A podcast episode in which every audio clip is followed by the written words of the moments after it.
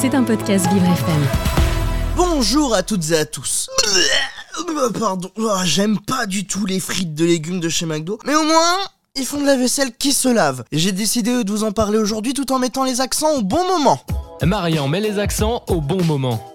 Bon, les fast-food ont interdiction d'utiliser de la vaisselle jetable depuis janvier. Bah du coup, comme on va chez McDo, Quick ou Burger King, est-ce qu'on va faire la vaisselle après avoir mangé? Puis dans le Happy Meal, le jouet, c'est soit une éponge et du liquide vaisselle, soit un lave-vaisselle. Si t'es chanceux, les frites de légumes chez McDo, c'est bien sur le papier, mais pas dans la bouche. Je vous confirme, c'est vraiment pas bon. J'espère qu'ils vont revenir aux potatoes très rapidement parce que ça me manque énormément. Les frites de légumes de chez McDo, c'est tellement mauvais qu'on se demande s'ils ne mettent pas les légumes dans l'huile des frites. Ah bah en fait on me dit que oui. Bah je comprends mieux maintenant pourquoi j'ai pris du poids au lieu d'en perdre. C'est bien beau de mettre des engagements pour manger sain et équilibré pour se donner bonne conscience, mais si c'est pour prendre du poids plutôt que d'en perdre, ça sert pas à grand chose. Un kilo de clous et de vis retrouvés dans l'estomac d'un patient en Allemagne. Ils promettent du faire à McDo en Allemagne maintenant? Eh ben, je pense que je vais rester sur les frites de légumes, moi. C'est quand même un petit peu mieux que des vis et des clous. Macron attend beaucoup de médailles à Paris pour les JO 2024. C'est pas avec ce que nous propose McDo qu'on va avoir des athlètes en forme, hein. Mais c'est beau de rêver quand même. Je vais aller chez Burger King, moi. Au moins, je suis sûr de ne pas manger des frites de légumes qui me font grossir. Je reviendrai quand même chez McDo pour prendre des nuggets.